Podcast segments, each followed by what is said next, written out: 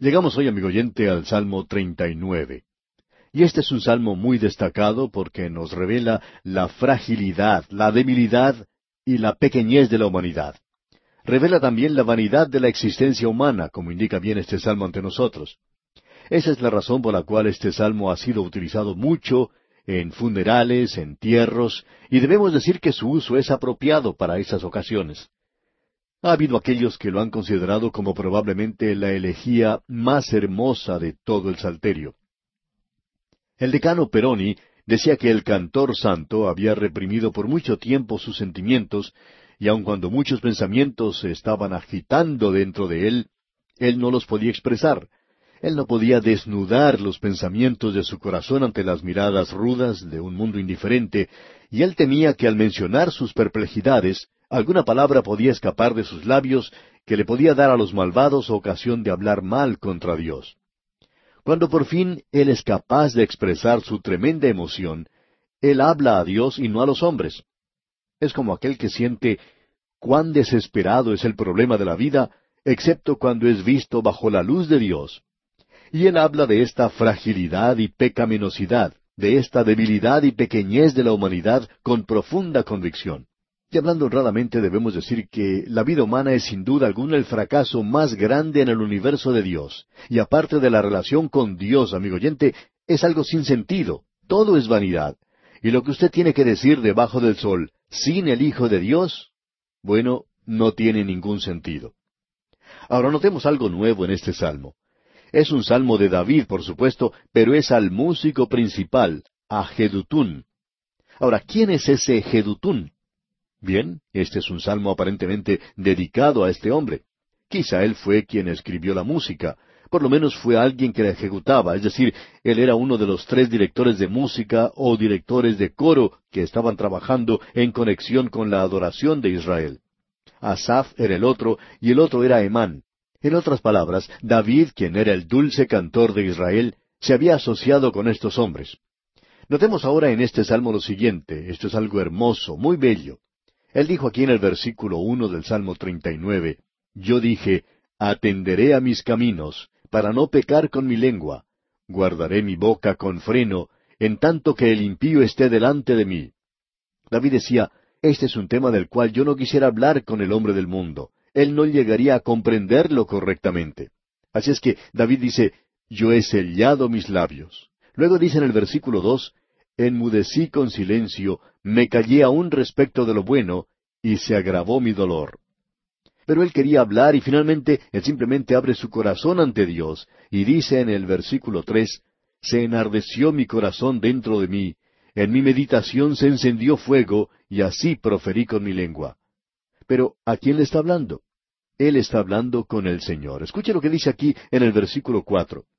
Hazme saber, Jehová, mi fin, y cuánta sea la medida de mis días, sepa yo cuán frágil soy. La fragilidad del hombre. Él decía, ¿cuál es el propósito de la vida? ¿Qué es lo que le da significado a la vida? Eso es probablemente lo que esta nueva generación nuestra ha presentado, y en realidad lo ha hecho de una manera extraordinaria. Ellos han presentado esta pregunta porque después de la Segunda Guerra Mundial, esa generación solo quería vivir en paz, tener una pequeña casita, eh, un automóvil en su garaje y algo que comer. Querían vivir en una sociedad de abundancia, cerrar los ojos a todo lo que ocurría alrededor para escapar de esa responsabilidad. Y lo que resultó fue un estancamiento, se creó una gran tensión y cosas por el estilo. Llegó entonces la nueva generación, aún a hogares creyentes, y miraron a su alrededor y dijeron, ¿Es esto todo lo que hay en esta vida? Bueno, eso es lo que David está diciendo aquí. ¿Cuál es el significado de la vida? Amigo oyente, los creyentes pueden vivir de tal manera en la actualidad que su vida no tiene ningún sentido. Lo que tenemos aquí es bueno para los padres y las madres del presente. ¿Está usted, amigo oyente, viviendo una vida como creyente de tal manera que está usted enseñándole a sus hijos a seguir a Jesús? ¿O los está apartando del todo? Hay muchos desadaptados que van de un lugar a otro por nuestras calles en la actualidad, que se han creado toda clase de problemas y estos venían de lo que se conoce como un buen hogar. Así lo decimos, que era un buen hogar, por lo menos así parecía al observarlo desde afuera. Pero usted se da cuenta, amigo oyente, que estos jóvenes miraban lo que allí pasaba y decían, No tiene ningún sentido la forma de vivir que ellos tienen. Tenemos pues aquí verdaderamente un salmo extraordinario. Luego el salmista dice en los versículos cuatro y cinco de este Salmo treinta y nueve Hazme saber, Jehová, mi fin, y cuánta sea la medida de mis días. Sepa yo cuán frágil soy. He aquí, diste a mis días término corto, y mi edad es como nada delante de ti. Ciertamente es completa vanidad todo hombre que vive. Sela. Eso quiere decir, pare, mire, escuche, como ya hemos dicho anteriormente. Piense pues en esto, amigo oyente. La brevedad de la vida humana aquí nos debería decir algo. En realidad, si esta vida aquí en la tierra fuera todo, hablando honestamente, yo debería decir que esta vida es un fracaso colosal. Hubiera preferido haber sido un dinosaurio o algún árbol de pino gigantesco y permanecer allí por algún tiempo. Permítanos decirle, amigo oyente, que si esta vida es todo, la vida del hombre es demasiado corta, según lo que dice el salmista. En el versículo seis el salmista dice, Ciertamente como una sombra es el hombre, ciertamente en vano se afana. William Thackeray, quien era un creyente, escribió una novela llamada La Feria de las Vanidades. Es una sátira brillante en la que un pequeño grupo de personas, una pequeña camarilla, al haber alcanzado su estado simbólico ideal, interpretaban sus pequeños papeles, cometían sus pequeños pecados que en realidad eran una hediondez al cielo. Ellos vivían y morían y tenían sus pequeñas cosas, sus riñas y cosas por el estilo. Y así es la vida, amigo oyente. Debemos, pues, repetir lo que dice el versículo seis. Ciertamente como una sombra es el hombre, ciertamente en vano se afana. Amontona riquezas y no sabe quién las recogerá. Es lo mismo que los creyentes de la actualidad. Ellos reúnen una fortuna aquí y algunos ni siquiera alcanzan eso, pero lo que reúnen lo tienen que dejar para que sea gastado por hijos sin Dios, o sus amigos o parientes. Y el salmista pregunta, ¿cuál es el propósito de todo esto? Escuche lo que dice en el versículo siete. Y ahora, Señor, ¿qué esperaré? Mi esperanza está en ti. Ahora él se ha vuelto hacia Dios. Amigo oyente, si usted no se vuelve hacia Él, usted no va a hallar ningún significado en esta vida. Debemos advertirle eso. Escuche ahora lo que dice el versículo ocho. Líbrame de todas mis transgresiones, no me pongas por escarnio del insensato. David está diciendo, yo quiero ser un buen ejemplo. Y continúa en el versículo nueve, enmudecí, no abrí mi boca, porque tú lo hiciste. Él dice, yo no quería expresar mis pensamientos a la multitud. Ellos son un poco pesimistas, ¿no es verdad? Él dice en el versículo diez, Quita de sobre mí tu plaga, estoy consumido bajo los golpes de tu mano. Él estaba sintiendo la disciplina de Dios en su vida, y eso tenía un propósito. Amigo oyente, nosotros hoy necesitamos tener una perspectiva de la vida que sea exacta, la tumba no es el objetivo de la vida. Cuando se dijo, polvo eres y al polvo serás tornado, no se estaba refiriendo al alma. El hombre en el presente está encaminado en un largo viaje y la eternidad se encuentra más allá. Esto debería tener para nosotros una anticipación gloriosa. Y ahora él finaliza diciendo en el versículo doce de este Salmo treinta y nueve, Oye mi oración, oh Jehová, y escucha mi clamor. No calles ante mis lágrimas porque forastero soy para ti y advenedizo como todos mis padres. Aquí yo soy sencillamente un peregrino, un extraño. A nosotros, amigo oyente, nos gusta apartarnos a nuestro rinconcito, acomodarnos bien y pensar que eso será algo permanente. Pero lo único que logramos es tener una seguridad falsa aquí. Debemos decirle, amigo oyente, que lo mejor que podemos ser aquí es ser peregrinos, unos extraños en este lugar, y así es como debemos vivir nuestra vida, como un peregrino, un extraño en este mundo. Nosotros estamos andando, estamos buscando una ciudad cuyo constructor es Dios. Qué bueno es tener esa esperanza en el presente. Y el salmista dice, mi esperanza está en ti. Escuche lo que dice en el versículo trece. Déjame y tomaré fuerzas, antes que vaya y perezca. Él dice, Déjame que viva mi vida aquí de tal manera que yo cause en los hombres y las mujeres que me rodean el pensar acerca de la eternidad. De esta manera no causaré que una generación se convierta en desadaptados. De esa manera no causaré que los hombres se aparten de Dios hoy, sino que provocaré que ellos se dirijan a Dios. En nuestro día escuchamos que se habla mucho de nuestro testimonio personal. Pero ¿qué podemos decir acerca de nuestras vidas? ¿Está la gente buscando a Dios debido a la forma en que estamos viviendo? ¿O se están apartando ellos de Dios? Estamos seguros que usted, amigo oyente, está haciendo una cosa o la otra. Debemos seguir adelante en nuestro estudio y este es un salmo magnífico, ¿no le parece? Llegamos ahora al Salmo 40. Tenemos aquí dos salmos mesiánicos que concluyen con esta sección ante nosotros.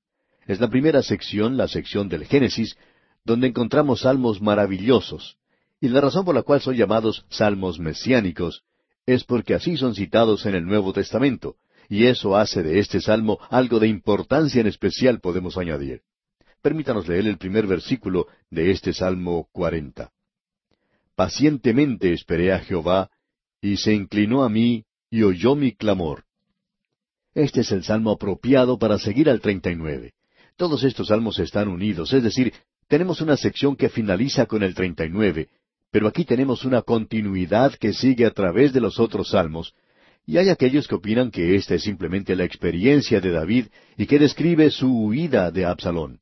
Pensamos que eso es correcto en lo que a eso se refiere, pero tenemos aquí un salmo que es citado en el Nuevo Testamento, citado allá en la epístola a los Hebreos de una forma muy destacada.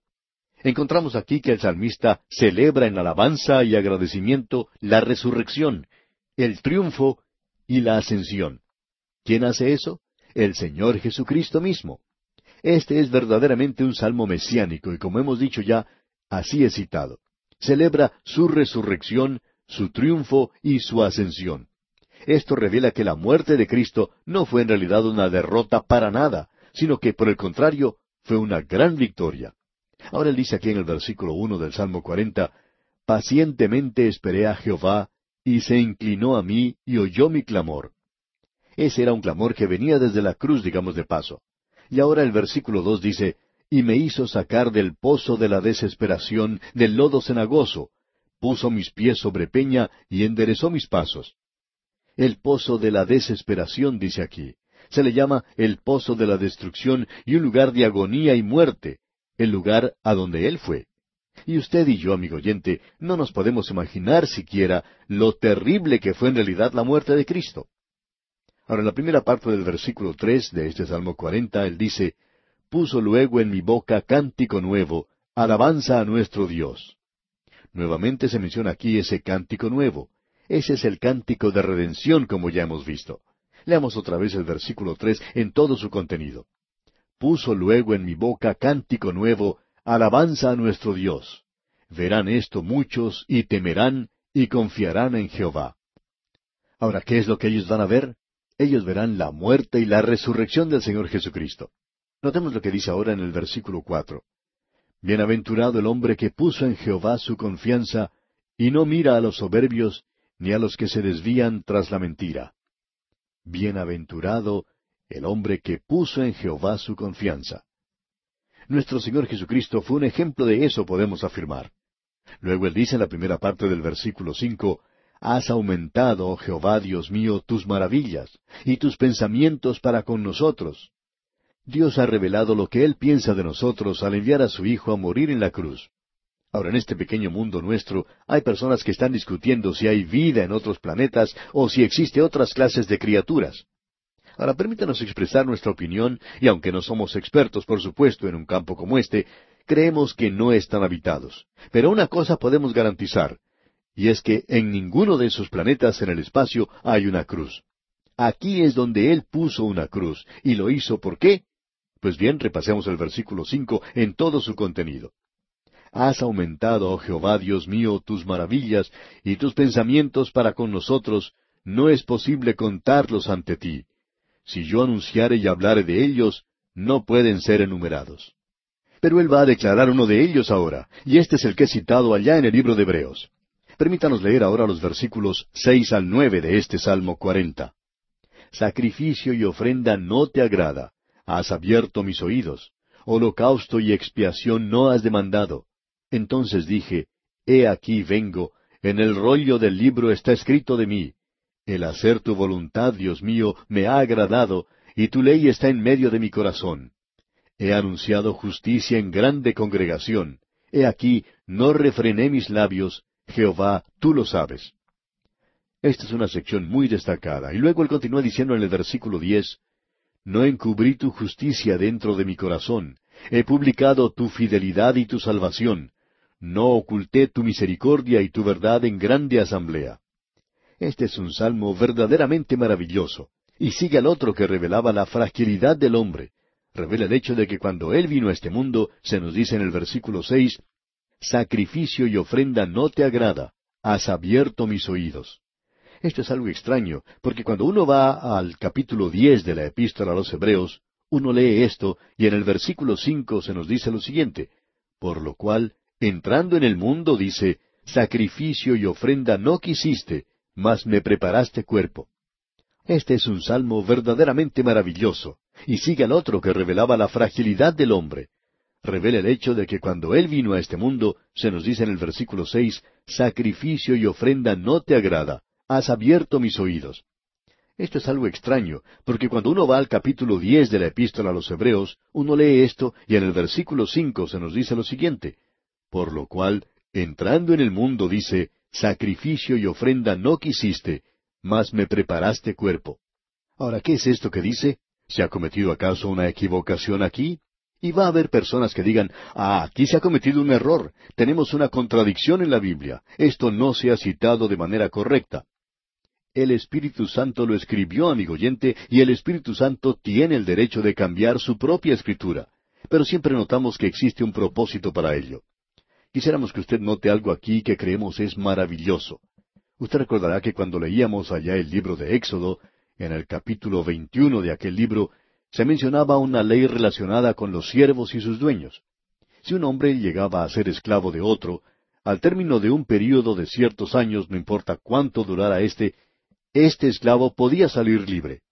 Pero supongamos que durante ese período él se enamora y se casa con una esclava, y a esa pareja más adelante le nacen hijos. Ahora, cuando llegaba el tiempo cuando el esclavo podía salir libre, él podía hacerlo, pero ella, su esposa, debería quedarse. Ella era también una esclava. Ella no podía salir. Ahora, ¿qué es lo que él puede hacer?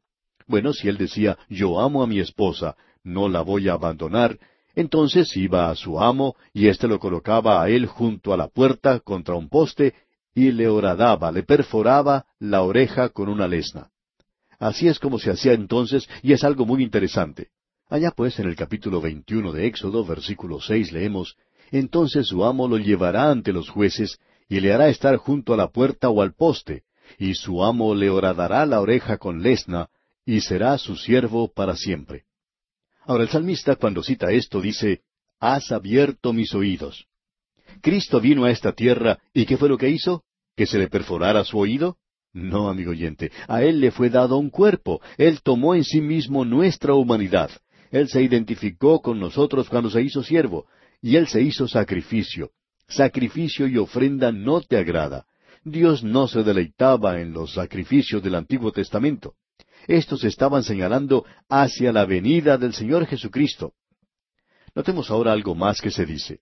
Allá en Isaías capítulo 50, versículo cinco leemos, Jehová el Señor me abrió el oído, y yo no fui rebelde, ni me volví atrás. Y este versículo tiene relación con la humillación del siervo que bajó a este mundo. Esto es una profecía de eso. Ahora el Señor Jesucristo vino a esta tierra, Él vino a este mundo y fue a la cruz. Su oído no fue horadado, Él recibió un cuerpo, y ese cuerpo fue clavado en la cruz. Él llevó de regreso al cielo un cuerpo glorificado con las marcas de los clavos en sus manos y sus pies, y Él llevará esas cicatrices a través de toda la eternidad para que yo pueda ser presentado sin mancha ni contaminación ante Él. Este, amigo oyente, es un salmo mesiánico, un salmo que revela la crucifixión del Señor Jesucristo. ¿Cuánto nos agradaría permanecer más tiempo aquí? Permítanos decir ahora una palabra para terminar en cuanto al último salmo en esta sección. Es el Salmo 41. Cuando uno lee este Salmo 41, se da cuenta que comienza con una bendición. Dice, Bienaventurado el que piensa en el pobre. Y finaliza diciendo en el versículo 13, Bendito sea Jehová, el Dios de Israel. En esa palabra podemos ver que quiere decir que es feliz. Esta sección, la sección de Génesis de los Salmos, comenzó con un hombre feliz y finaliza de la misma manera. Y aquí tenemos un salmo mesiánico. ¿Qué es lo que tiene aquí? Bien, tiene la traición de Judas. En el versículo nueve leemos, Aun el hombre de mi paz, en quien yo confiaba, el que de mi pan comía, alzó contra mí el calcañar.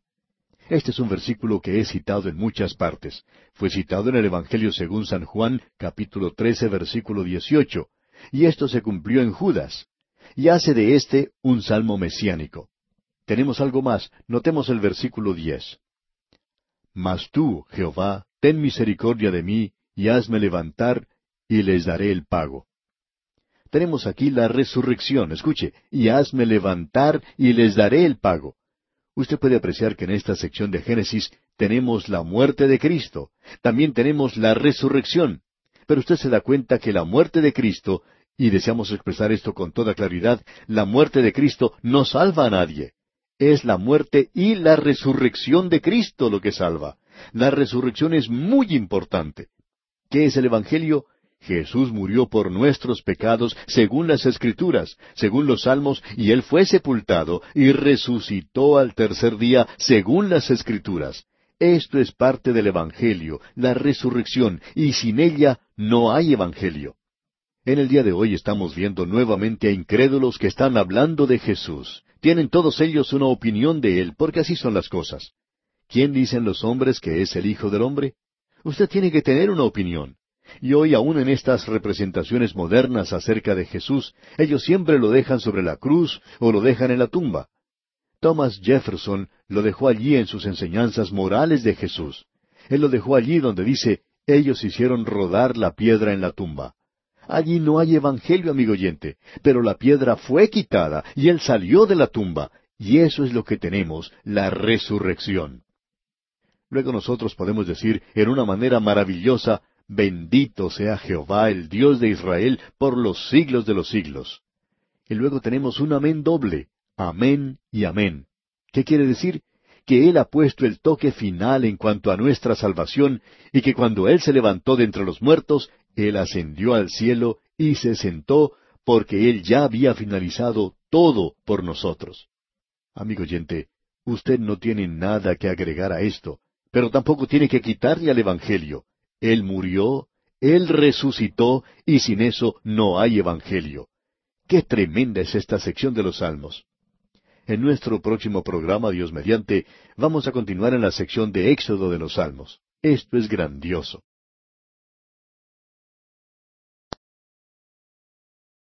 En este día, amigo oyente, llegamos en nuestro estudio del libro de los Salmos a una sección completamente nueva. Quizá usted recordará que al comienzo del libro de Salmos, en la introducción, mencionamos que este libro está dividido como el Pentateuco, es decir, los primeros cinco libros de la Biblia. Ya hemos recorrido la sección que corresponde al Génesis. La sección del Génesis estaba comprendida entre los Salmos 1 al 41, es decir, los primeros 41 salmos. Esos eran los salmos donde se hablaba de la manera maravillosa de la creación. El Salmo ocho en especial es un gran salmo de creación. Luego había otros salmos que se referían a esto. En el Salmo 19 tenía que ver con el hombre al mismo comienzo, el hombre bendito, el postrer Adán en realidad. Eso lo pudimos ver allá en el Salmo 1. Y luego vimos que el propósito esencial de Dios es el de llevar a su rey al trono. Esa era una sección maravillosa. Llegamos ahora al comienzo del Salmo 42.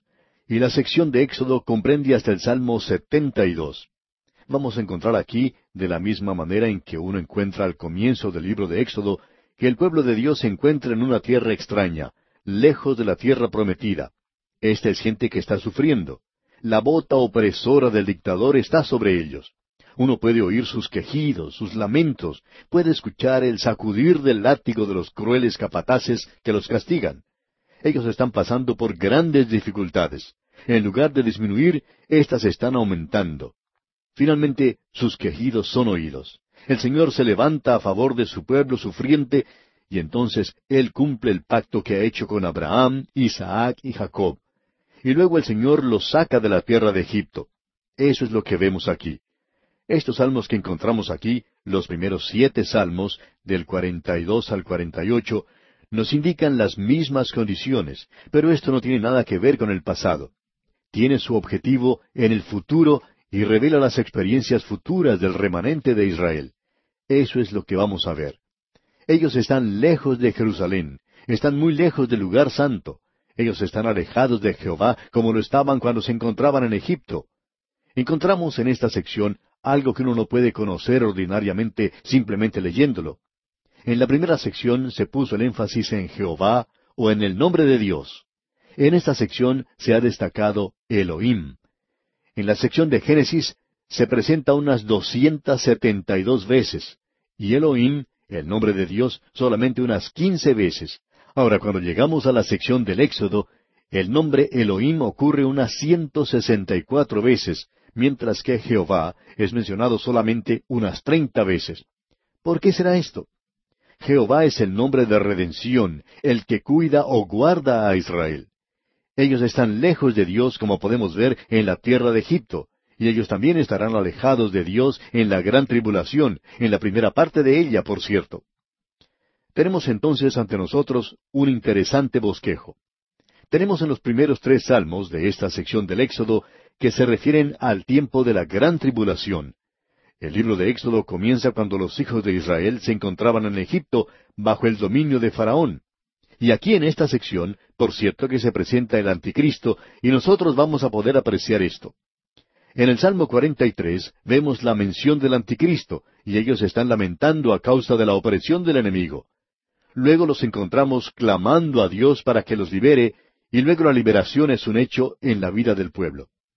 En el Salmo 45 encontramos un gran salmo del milenio del Señor Jesucristo, quien llega a reinar en este mundo y todo lo demás. Y vamos a enfocar nuestra atención en eso cuando leamos este salmo. Esa es la razón por la cual creemos que hay dos cosas que son muy importantes de notar de parte del pueblo de Dios. Una de ellas es que la interpretación primordial, fundamental, es que estos salmos tienen su aplicación a la nación de Israel, y que miran hacia el futuro a una época de dificultades. Esto tiene mucho significado para ellos. Eso es algo que nosotros necesitamos saber y necesitamos destacar. Es por eso que debemos tener mucho cuidado cuando a veces sacamos algún versículo de un salmo de la forma en que éste se puede aplicar a nosotros mismos creemos que todo esto se puede aplicar a nosotros en el presente, y creemos que en esta sección muchos de los hijos de Dios que se encuentran pasando por dificultades en el presente pueden encontrar consuelo y solaz.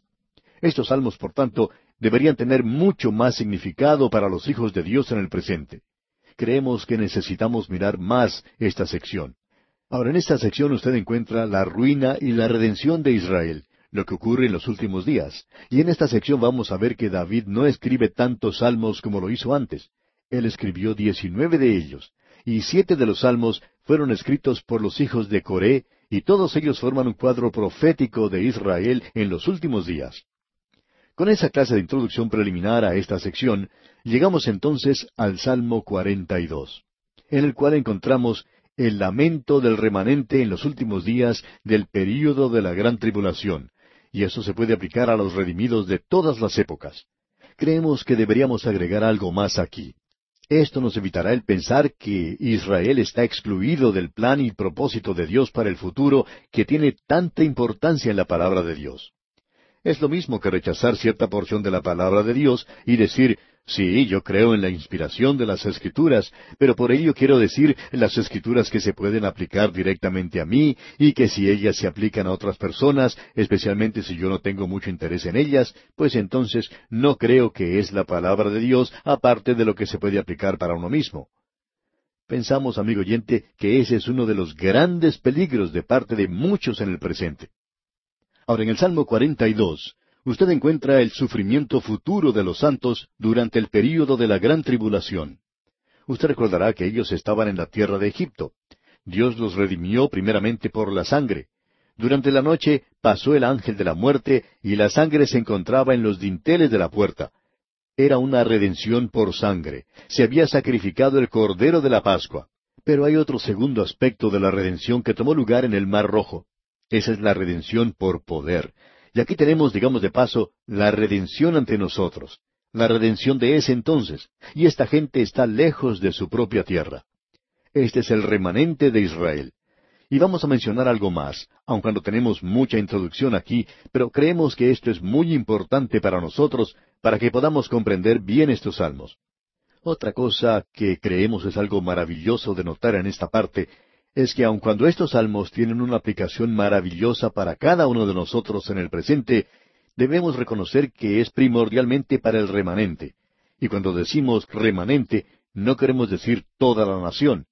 Debemos tener esas dos cosas en mente.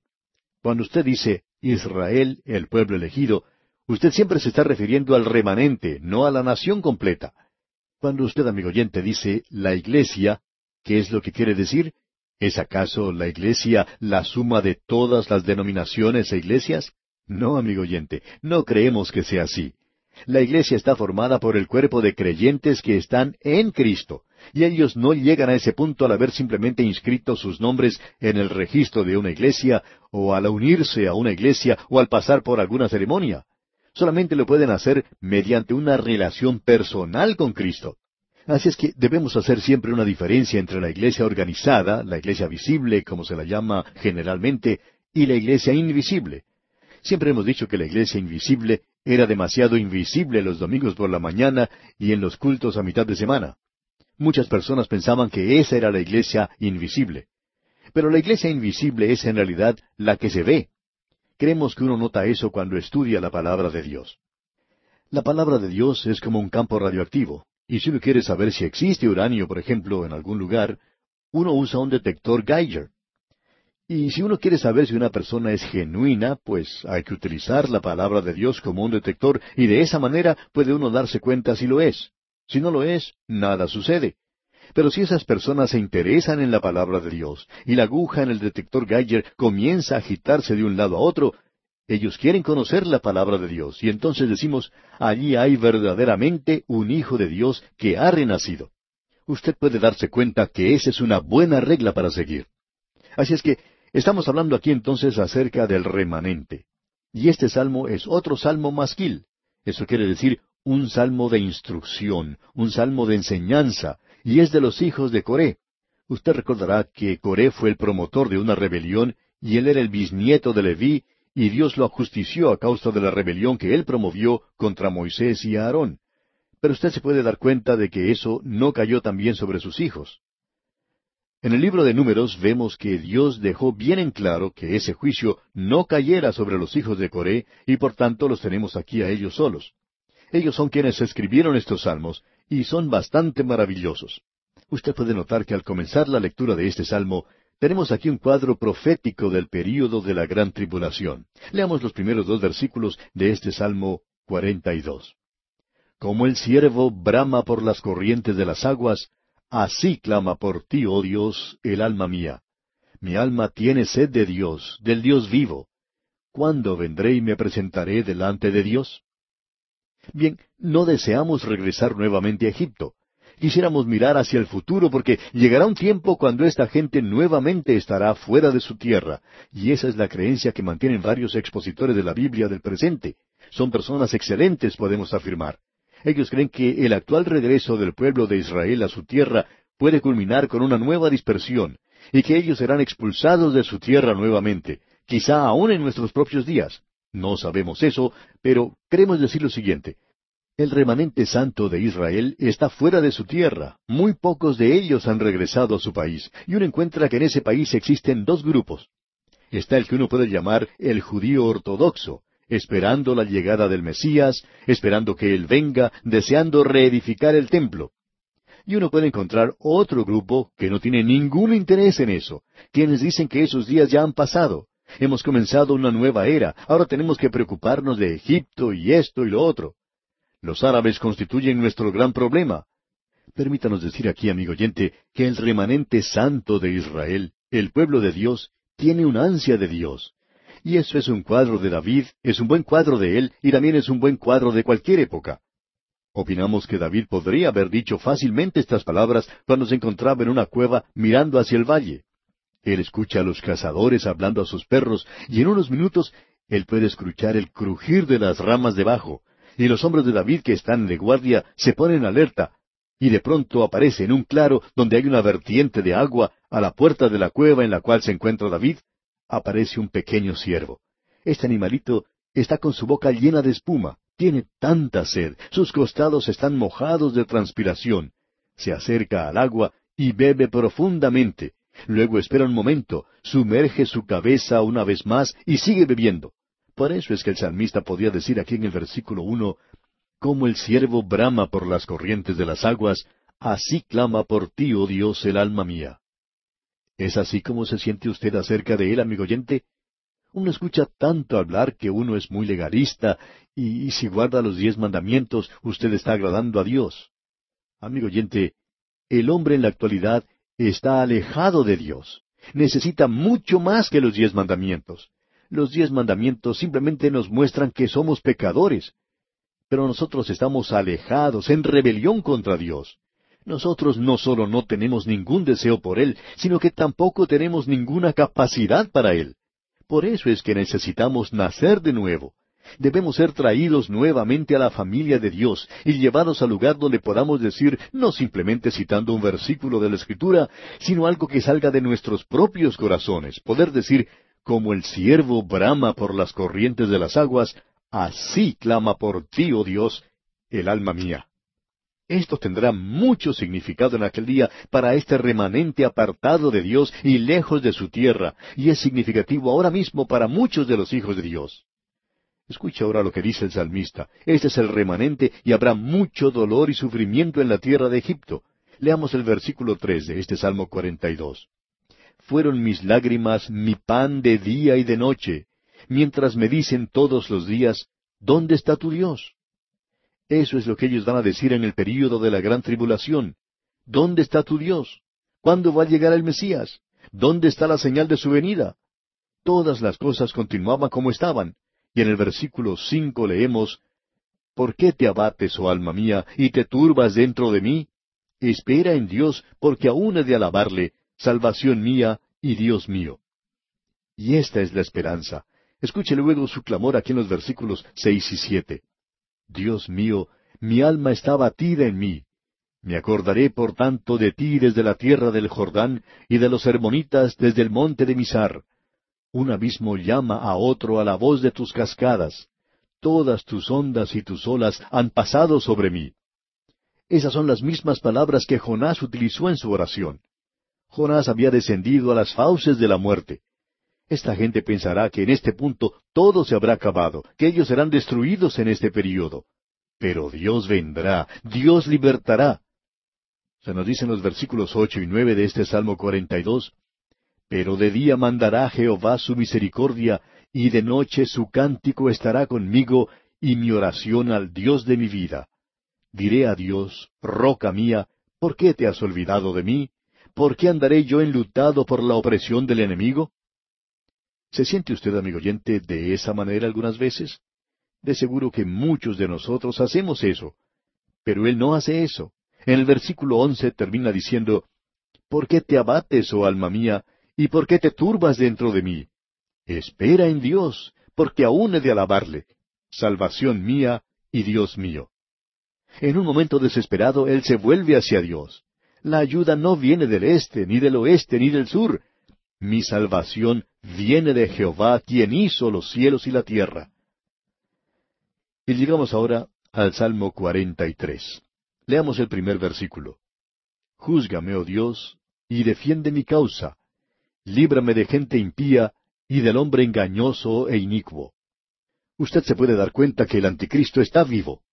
Él hace un pacto con esta gente y lo quebranta a mitad de la semana, según se nos dice.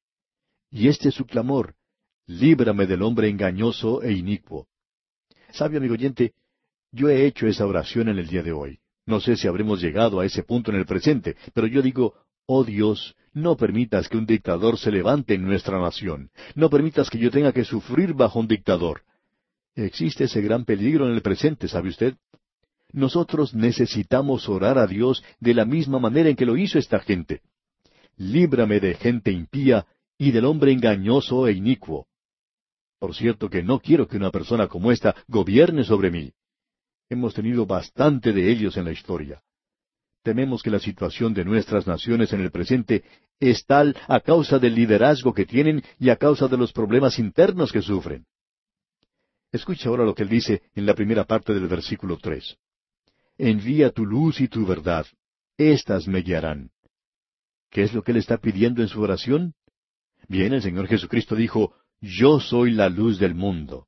Él dijo, Yo soy el camino, la verdad y la vida.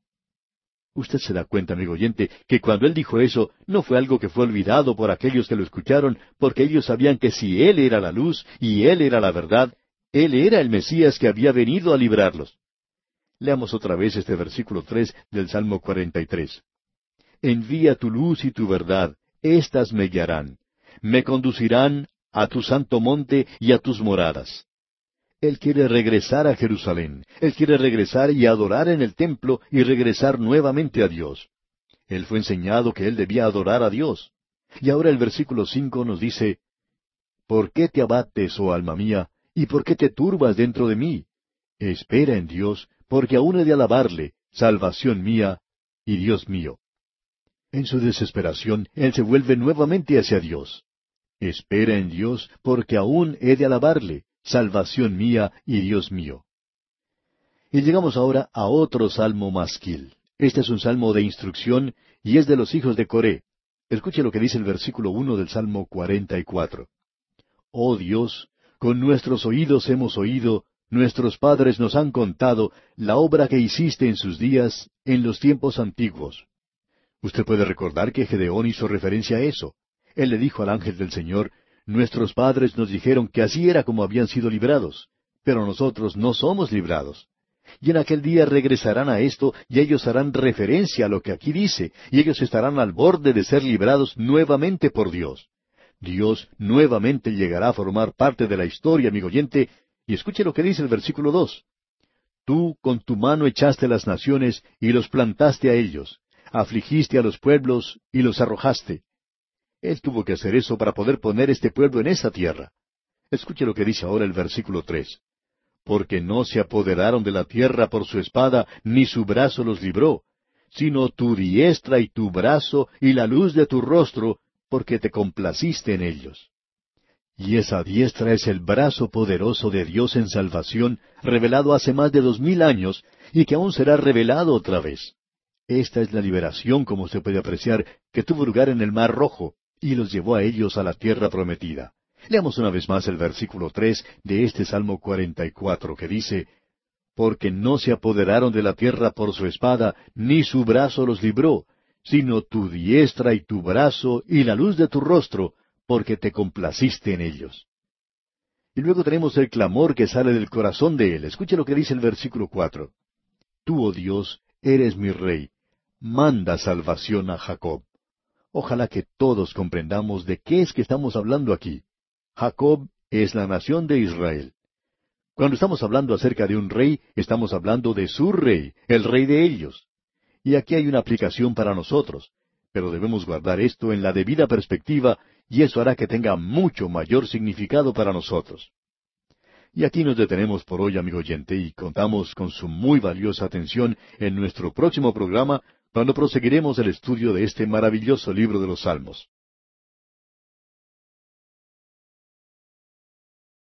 Regresamos hoy, amigo oyente, al Salmo 44. Y como indicamos en nuestro programa anterior, en este Salmo maravilloso, escuchamos a Israel durante la gran tribulación llamando a Dios para que los libre, de la misma manera que lo hicieron en Egipto en el pasado, y finaliza con un clamor para redimir y nos da la introducción al Salmo 45, uno de los grandes salmos mesiánicos y uno de los puntos culminantes de la palabra de Dios. A todo esto regresamos en el día de hoy, así es que comencemos a leer algo en el Salmo 44. Usted recordará que los hijos de Israel hicieron de la misma manera que lo había hecho Gedeón cuando dijo, ¿Dónde está el Señor que hará milagros para nosotros, del cual nuestros padres nos dijeron? Bien, en la gran tribulación ellos pensarán que quizá Dios se ha olvidado de ellos, pero Él no los ha olvidado. Y usted encontrará en la parte central de este salmo que ellos no solo miran hacia atrás, sino que también miran hacia el futuro con una gran fe. Créanos, amigo oyente, esta es una gran fe, especialmente en la época de la gran tribulación. Ellos lo reclaman como su propio rey, aun cuando en esta época no había llegado. Veamos pues los versículos cuatro al seis de este Salmo cuarenta y cuatro. Tú, oh Dios, eres mi rey, manda salvación a Jacob. Por medio de ti sacudiremos a nuestros enemigos, en tu nombre hollaremos a nuestros adversarios, porque no confiaré en mi arco, ni mi espada me salvará. En aquel día, el remanente piadoso está pidiendo venganza. Ellos se encuentran bajo la ley y tenían el derecho de hacer eso. Nosotros en el día de hoy debemos orar por aquellos que nos usan engañosamente. En realidad, a nosotros se nos ha indicado que debemos amar a nuestros enemigos.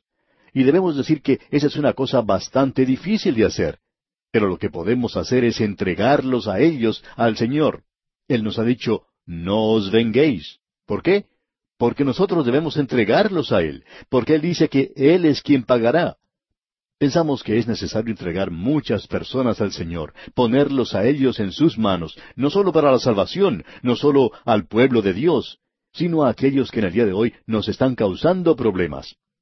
Ahora no deseamos que nos entienda mal, amigo oyente, pero esto no es a causa de un perjuicio personal, sino que nos estamos refiriendo a aquellos que están tratando de estorbar la predicación de la palabra de Dios. Es algo terrible en el presente tratar de enlodar el nombre de un hombre o una mujer que tiene una posición firme a favor de Dios. Creemos que usted debe tener mucho cuidado antes de criticar a su pastor. Usted tiene que estar bien seguro que lo que está diciendo es la verdad, porque para algunas personas él representa la causa de Dios en este mundo. Y ellos juzgarán a Dios mayormente por lo que Él les está diciendo. Creemos que esa es la razón por la cual muchos jóvenes en la actualidad se han apartado de la Biblia y de la Iglesia, porque ellos pertenecían a un lugar donde tenían padres creyentes y esos padres creyentes criticaban al predicador todos los domingos. Y créanos, amigo oyente, eso se hace agotador. Eso es algo duro de roer. La mayoría de los predicadores somos realmente duros y al presente muchos que no tenemos buen sabor reconocemos eso. Pero está mal el desacreditar a un hombre que está predicando la palabra de Dios. Así es que aquí vemos que ellos están pidiéndole a Dios que intervenga. Sigamos avanzando en este salmo y para ello vamos a dirigirnos a la parte final del salmo. En el versículo 22 vemos que ellos se encuentran en dificultades tremendas. Los vemos pasando por una época de muchos problemas. El enemigo está furioso contra ellos. Es ese pequeño cuerno mencionado por Daniel que está desgastando, por así decirlo, a los santos del Altísimo. Ellos están en grandes dificultades. Estos son santos judíos, digamos de paso. Ellos han sido advertidos ya que la guerra los va a subyugar y que también ellos no deben responder a esa lucha. Ellos deben rechazar la marca de la bestia y que ellos son muertos en gran número, y ellos están clamando a Dios. Opinamos que este es uno de los momentos más tenebrosos de toda la historia del mundo, y escuche lo que dice el versículo 22 de este Salmo 44. Pero por causa de ti nos matan cada día, somos contados como ovejas para el matadero. Ese no es el cuadro actual de la iglesia, ¿verdad? Debemos decir que ellos también están sufriendo por amor de Cristo. Hay muchos que están pasando por una situación como esta, pero en su gran mayoría no creemos que la iglesia se encuentre en esta posición. La nación de Israel estará en esa posición, es decir, el remanente de la nación. Debemos dejar eso bien en claro. Estamos hablando del remanente, y cuando nos referimos a la iglesia, no estamos hablando del número total de los miembros de la iglesia o del número total de las iglesias. Ahora el versículo 23 dice, Despierta, ¿por qué duermes, Señor? Despierta, no te alejes para siempre. Tenemos aquí un clamor para que Dios se despierte, por así decirlo. Bueno, Dios no está dormido, amigo oyente. Es la desesperación en la que se encuentran lo que hace que ellos hagan esto. La época de los macabeos, y esa es una época entre el Antiguo y el Nuevo Testamento, esta gente llegó al primer plano, digamos, de Israel. En esa época, a propósito, en lo que al pasado se refiere, era la ocasión cuando ellos sufrieron más que en cualquier otra oportunidad de su historia. Pero no es nada comparado con el período de la gran tribulación. En ese entonces, ellos tenían un grupo de sacerdotes que se llamaban los despertadores. Y ellos eran quienes clamaban a Dios y elevaban este clamor. Despierta, ¿por qué duerme, Señor? Y en aquel día pensaban como que Dios estuviera durmiendo. Pero Juan Hircano, uno de los macabeos principales, tenía esto que decir acerca de ellos. Él dijo, ¿Está durmiendo la deidad? ¿No ha dicho la Escritura, He aquí no se adormecerá ni dormirá el que guarda a Israel? Y con eso, amigo oyente, se acabó ese grupo de los despertadores. Usted no tiene que pedirle a Dios que se despierte, amigo oyente, pero ciertamente hay épocas cuando uno siente como si debiera hacerlo. La gente de esta época pensaba así. Despierta, ¿por qué duerme, Señor? Bueno, Él no está dormido, Él está preparándose para actuar. Leamos ahora los versículos 23 al 26 de este Salmo 44. Despierta, ¿por qué duermes, Señor? Despierta, no te alejes para siempre. ¿Por qué escondes tu rostro y te olvidas de nuestra aflicción y de la opresión nuestra? Porque nuestra alma está agobiada hasta el polvo, y nuestro cuerpo está postrado hasta la tierra. Levántate para ayudarnos y redímenos por causa de tu misericordia. Este es un clamor que sale del momento más tenebroso de la historia del mundo, y en esta oportunidad viene el Rey. Esta es la oportunidad cuando Él se abre camino, y eso nos lleva ahora al Salmo 45. Debemos decir de paso que este es un salmo mesiánico, ya que así es citado en el Nuevo Testamento. Es un salmo de los hijos de Coré y también es un salmo al músico principal sobre lirios. Este es un cuadro de Cristo como el Mesías. Él es el lirio de los valles, así como también la rosa de Sarón. El Targumes, una paráfrasis en arameo de una porción del Antiguo Testamento, dice aquí al traducir esto, Tu hermosura, oh Rey Mesías, es mayor que la de los hijos de los hombres. Al llegar aquí al Salmo 45, nos encontramos con un salmo verdaderamente maravilloso. Y aquí vamos a permanecer por el resto del tiempo que tenemos en el día de hoy.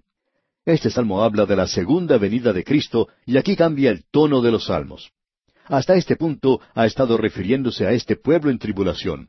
Ahora mira hacia el futuro y habla de su advenimiento en gloria, de su venida como rey, de la misma manera en que uno lo puede leer allá en el capítulo 19 de Apocalipsis. El Señor Jesús también hizo referencia a esto, y esta es la esperanza del mundo. Ahora el versículo dos de este Salmo 45 nos dice, Eres el más hermoso de los hijos de los hombres, la gracia se derramó en tus labios. Por tanto, Dios te ha bendecido para siempre. Aquí es donde el Tárgumes dice, Tu hermosura, oh Rey Mesías, es mayor que la de los hijos de los hombres. El Señor Jesucristo dijo proféticamente en el Cantar de los Cantares, Yo soy la rosa de Sarón y el lirio de los valles. Y usted recuerda que cuando Él estuvo aquí, Él dijo, Considerad los lirios del campo. Y cuando usted está pensando en los lirios del campo, usted lo considera a Él, debemos mencionar. Y eso es lo que hacemos en este salmo que tenemos ante nosotros. Escuche pues lo que dice el primer versículo del Salmo 45. Rebosa mi corazón palabra buena, dirijo al rey mi canto, mi lengua es pluma de escribiente muy ligero. Es interesante notar lo que dice aquí. Rebosa mi corazón. O sea, yo tengo algo que decir y me gustaría mucho poder decirlo porque mi lengua se mueve mucho más rápido de lo que hace mi pluma. Y eso es cierto con muchos de nosotros. Quizá usted ha tenido la oportunidad de contarle algo a un amigo y lo escribe. Y luego al leer lo que ha escrito usted dice, cómo me hubiera gustado decírselo personalmente. Y quizás sea más fácil hacerlo por medio del teléfono. Bueno, el salmista no podía aquí llamarnos por teléfono, así es que él nos da este Salmo 45. En los versículos dos al cinco uno encuentra al Mesías, su persona y su poder. Luego tenemos al Mesías, su gobierno y su gloria en los versículos seis al ocho. Luego uno tiene al Mesías, sus compañeros y su iglesia en los versículos nueve al diecisiete. Notemos ahora lo que dice aquí en el versículo dos una vez más. Eres el más hermoso de los hijos de los hombres, la gracia se derramó en tus labios, por tanto, Dios te ha bendecido para siempre. Este salmo es muy hermoso y tiene que ver con el contemplar de una persona, y hoy el apóstol Pablo lo ha mencionado en su segunda epístola a los Corintios, capítulo tres, versículo dieciocho, cuando dice, Por tanto, nosotros todos, mirando a cara descubierta como en un espejo la gloria del Señor, somos transformados de gloria en gloria. Necesitamos contemplarle a Él mucho más. Ahora le estamos contemplando a Él en este salmo, no como Salvador, sino como Rey. Leamos el versículo tres. Ciñe tu espada sobre el muslo, oh valiente, con tu gloria y con tu majestad. Aquí es donde Él da un paso adelante. Él se presenta no como Salvador, Él se está presentando como el Rey en su segunda venida. Creemos que necesitamos tener una perspectiva exacta de Cristo. Antes, usted recordará, ellos esperaban que el Mesías llegara con espada. Bueno, Él llegó sin espada. Usted recuerda lo que Él dijo cuando ocurrió su arresto. Él dijo, vuelve tu espada a su lugar, porque todos los que tomen espada, a espada perecerán. Si necesitara ayuda, podría llamar a legiones de ángeles. Hoy esperamos al Mesías sin espada, trayendo nada más que paz. Pero cuando Él vuelva la segunda vez, los quebrantarás con vara de hierro, dice, como vasija de alfarero los desmenuzarás. Eso lo leemos allá en el Salmo 2, cuando Él viene por segunda vez. Y eso es citado varias veces en el Nuevo Testamento, en Apocalipsis, en relación con su segunda venida. Ahora, cuando Él regrese, Él va a hallar a este mundo en rebelión. El anticristo está en el poder y persiguiendo al pueblo de Dios, al remanente de Israel y a la gran compañía de gentiles que se han vuelto a Dios. Ahora, la gracia se derramó en tus labios. También hay condenación y juicio, pero aquí se dirige nuestra atención a esto. Creemos que debemos ser realistas y no idealistas. ¿De qué otra manera puede llegar Él al poder? Él tiene que llegar al poder porque la ira del Cordero se está mostrando contra un mundo que está en rebelión contra Él. Y se nos dice entonces en el versículo cuatro de este Salmo cuarenta y cinco, En tu gloria sé prosperado, cabalga sobre palabra de verdad, de humildad y de justicia, y tu diestra te enseñará cosas terribles. Notemos esto, Él está cabalgando hacia la victoria, y aquí tenemos su plataforma, verdad, humildad, justicia. Aquí tenemos los principios que forman su plataforma. ¿Conoce usted a algún candidato a ocupar un cargo político en la actualidad que esté utilizando estos tres principios en su plataforma? Bueno, por lo que dicen, no me parecen humildes a mí. Y la verdad nos preguntamos, ¿dónde estará? Ahora, la justicia, bueno, eso no es ningún motivo en el presente. Toda motivación en la actualidad es de no hacer lo justo, sino el de ser elegido. ¿Y cuánto necesitan nuestras naciones candidatos que hablen la verdad, que muestren un poco de humildad y que hagan las cosas con justicia? Y estos aquí son los principios eternos de su reino, y estos son principios duraderos. Ningún presidente, ni dictador, ni rey ha llegado al poder en una plataforma como esta en la historia del mundo. Y esa es la razón por la cual vemos que esto es el carácter de Cristo. Él es la verdad, sus palabras son verdaderas, pero Él ha sido hecho un mentiroso en el mundo nuestro. Pero todos los hombres son mentirosos y no Cristo.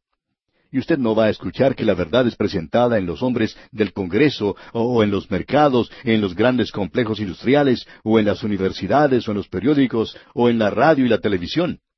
Todas las noticias que se escuchan en la actualidad tienen cierta oblicuidad, y hay muchas iglesias que no mencionan la verdad en el presente. Él va a tomar el poder y va a llegar al poder en la plataforma de la verdad y la humildad. Y permítanos decirle, amigo oyente, que la humildad es algo que necesitamos hoy. Hay alguien que ha dicho, si usted quiere sorprender a todo el mundo, diga la verdad.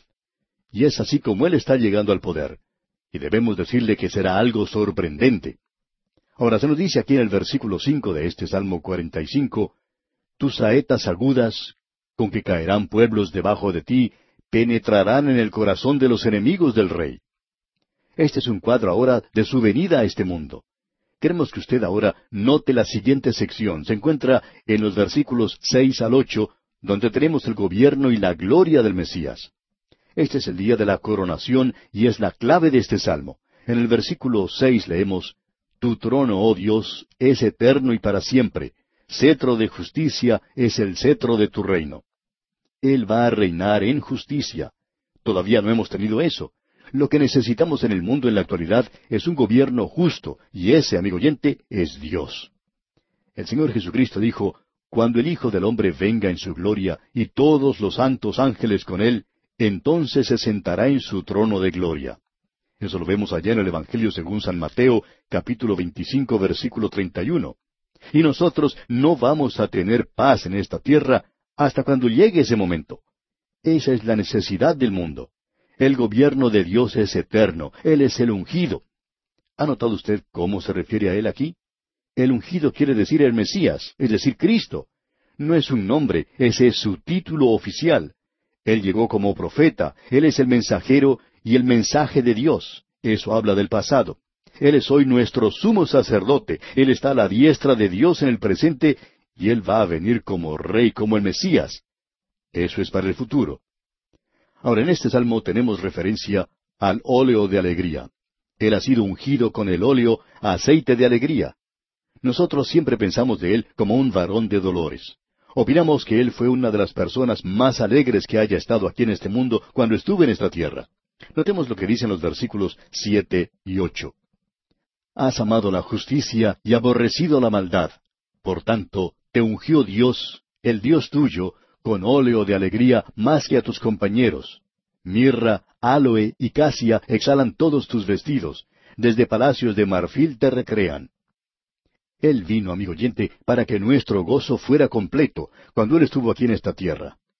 El escritor a los Hebreos nos dice en el capítulo doce, versículo dos, que por el gozo puesto delante de Él sufrió la cruz. Necesitamos regocijarnos en la iglesia. Israel en el desierto, es decir, Judá, que quiere decir alabanza, encabezó la marcha en el desierto. Y ellos se quejaban, se lamentaban, cantaban canciones tristes en el desierto, cuando deberían haber estado alabando a Dios. Y eso es lo que la iglesia debería estar haciendo hoy. Continuando ahora en este Salmo 45, en el versículo nueve, tenemos una escena en la corte. Leamos. Hijas de reyes están entre tus ilustres. Está la reina a tu diestra con oro de Ofir. La iglesia no se menciona por nombre en el Antiguo Testamento. Siempre la vemos en símbolo o figura. Pensamos que la mayoría de las esposas, novias, del Antiguo Testamento son cuadros de Cristo. Así tenemos a Eva, por supuesto, y creemos que hay otras como ella. Ruth en el pequeño libro de Ruth. ¿Y quién es la reina aquí? Creemos que aquí tenemos un cuadro de la iglesia. Ella no es identificada, y Cristo levantará la iglesia al trono. Se nos dice en el versículo siguiente, el versículo diez, Oye, hija, y mira, e inclina tu oído, olvida tu pueblo y la casa de tu padre. Bien, nosotros debemos dejar el mundo, no debemos amar al mundo. Somos salvados de este mundo. Nosotros debemos asirnos de Él, agarrarnos de Él. La iglesia tiene que hacerse hermosa. Ahora el versículo once dice, Y deseará el rey tu hermosura, e inclínate a Él, porque Él es tu Señor. Qué cuadro el que tenemos aquí, amigo oyente. El pecado es quitado en ese día. Y luego llegamos al último versículo de este salmo, el versículo 17, y probablemente deberíamos decir aquí que nos hubiera gustado hablar mucho más de esto. Pero veamos el último versículo, el versículo 17. Haré perpetua la memoria de tu nombre en todas las generaciones, por lo cual te alabarán los pueblos eternamente y para siempre. Este es el reino milenario, el reino milenario continúa por la eternidad, luego de haber hecho algunos arreglos, después que Satanás haya sido liberado por un tiempo y más tarde arrojado al agua de fuego y azufre. Este es un salmo glorioso. Cuando uno lo ve desde una perspectiva, como lo hemos hecho en el día de hoy, amigo oyente, tiene un gran significado. Esperamos que usted lo haya podido apreciar de esta manera.